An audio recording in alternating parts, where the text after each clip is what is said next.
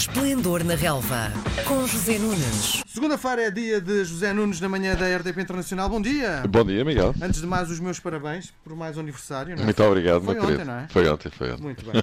Bom, eh, e os teu- o teu aniversário é marcado sobretudo pelo eh, mudanças no futebol, não é? A partir de hoje há novas regras eh, no futebol. Queres-me explicar o que é que muda concretamente? Sim, neste caso o International Board ligou-me justamente para dizer oh, Zé Nunes faz anos e tal, podemos lançar aqui as novas regras e foi isto que aconteceu. Bom, eh, o que é que vai acontecer? Muita coisa, não é?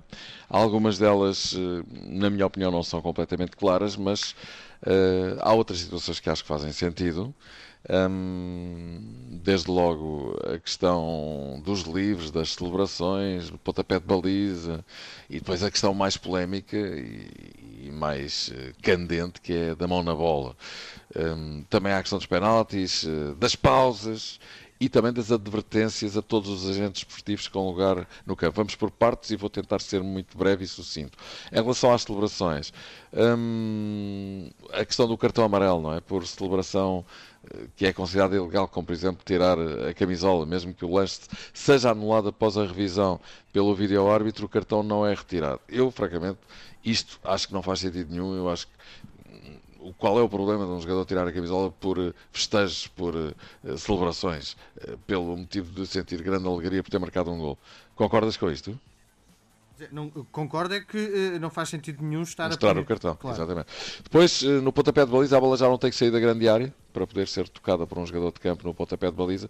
Às vezes as equipas que estavam a ganhar ou queriam queimar tempo eh, lucravam com a situação, não é? O, o jogador entrava na área para tocar a bola e o pontapé de baliza tinha que ser repetido. E depois a questão da mão na bola, aqui sim as coisas eh, vão porventura clarificar-se um pouco mais, mas mesmo assim, claro que a polémica vai continuar a existir. Ou seja, mesmo que seja acidental a mão na bola, o árbitro eh, considerará falta desde que esta embata no jogador e se dirija para dentro da baliza, ou o atleta acaba por marcar gol depois de dominar a bola com o braço ou com a mão, ou aumenta a volumetria do corpo, ou o braço ou a mão esteja numa posição acima dos ombros. Mas já não deve ser considerada mão na bola quando um jogador remata ou passa a bola e esta bate no adversário e se encontra perto do raio da ação, ou quando o braço do jogador ou a mão se encontrem encostados ao corpo, ou um jogador esteja a cair e a bola bata no braço ou na mão que está a apoiar a queda. Ou seja, vai continuar a polémica. Algumas eh, pequenas situações serão clarificadas, quando há golo, quando o avançado beneficia da situação, mesmo que não tenha tido intenção em fazê-lo. Ahm, penaltis, ahm, nada de especial, mesmo que seja assistido o jogador que sofreu o penalti pode ficar em campo para bater a grande penalidade.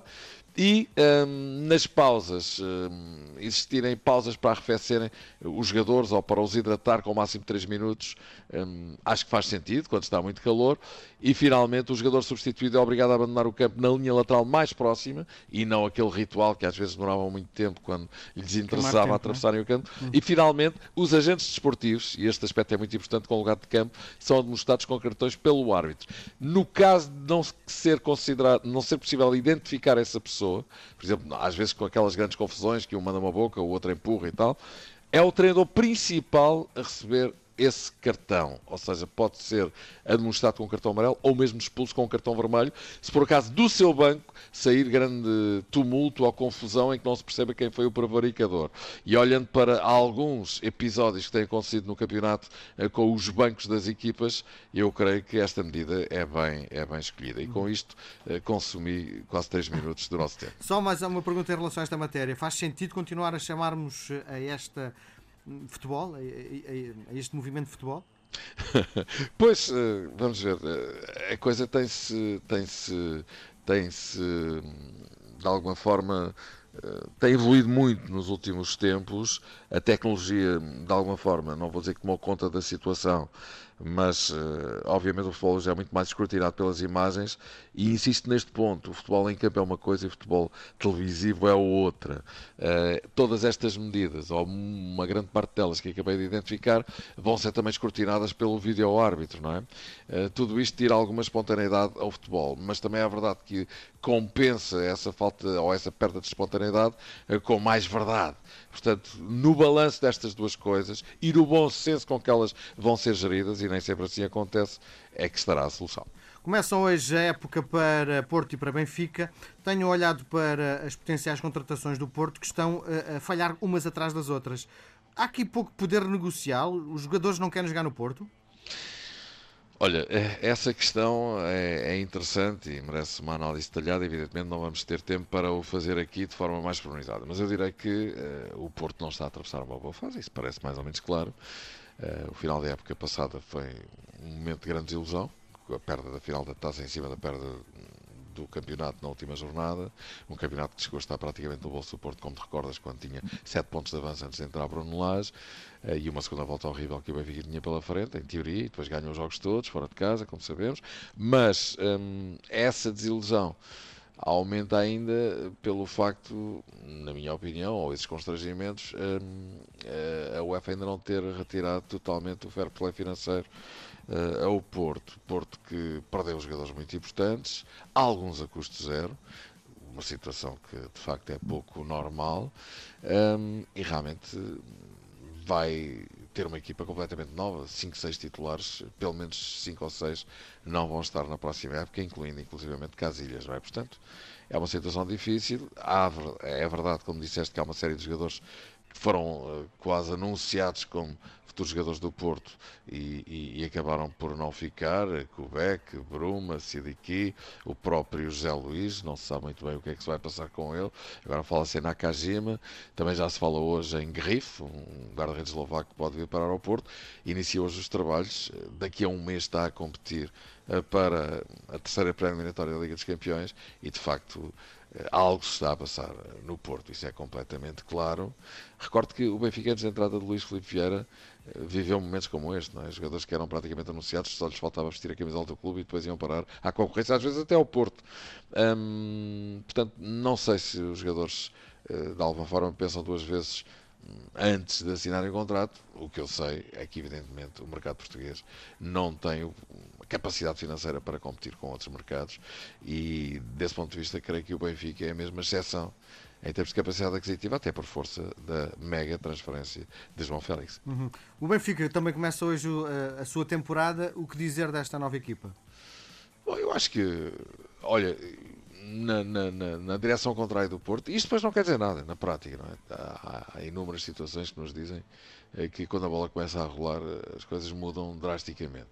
Mas eh, não há dúvida que o Benfica vive uma situação diametralmente oposta da do Porto, não é? Sai em alta da temporada passada, reconquistou o campeonato. A vinda de Bruno Lage de facto acabou por abrir todo um novo cenário à equipa do Benfica, que tem um grande plantel.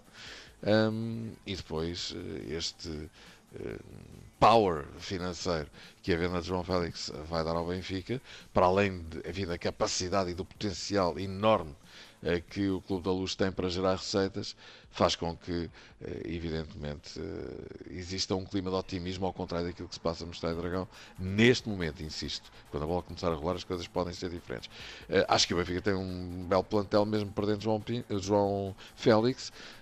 Vão chegar e Jonas, mas vão chegar, entretanto, jogadores eh, de grande capacidade, desde logo este Dé Tomás, quem se fala, fala-se noutras contratações. Há quem especule que o Benfica ainda vai buscar mais uma ou duas trutas, não sei.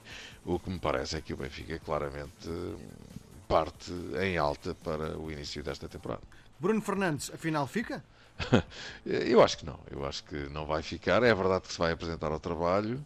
Eh, mais tarde, só na quinta-feira, está a treinar sozinho uh, no Porto, de onde ele é natural. Eu acho que ainda há muito tempo. Repara, eh, hoje é dia 1 de julho, Miguel. O mercado fecha a 31 de agosto, ou seja, daqui a dois meses. Isto é uma barbaridade, é uma agonia para uh, os clubes portugueses, porque nós estamos num país que vende, que não compra, não é? Ou, ou quando compra, compra baratinho, e por isso, claro que Bruno Fernandes, na minha opinião, continua a ter grandes hipóteses de seguir as pisadas de João Félix. Se isso não acontecer, será ótimo para o Sporting e para o futebol português, porque estamos a falar de um jogador de top. Para fecharmos a nossa conversa, menos de um minuto, uh, Jesus estreia-se a ganhar. É certo que é uma equipa do quarto escalão do futebol brasileiro, mas uh, o Jesus, pelo menos do ponto de vista charmoso, conquistou uh, os adeptos e os jornalistas brasileiros. Sim, uh, vamos ver. Jesus é um homem de soundbites, uh, é um homem que tem as suas idiosincrasias, todos o sabemos. Eu sou daqueles que estou convencido que Jesus vai eh, fazer furor no Brasil, porque tem esse perfil, como tu dizes, é um, um homem eh, muito extrovertido.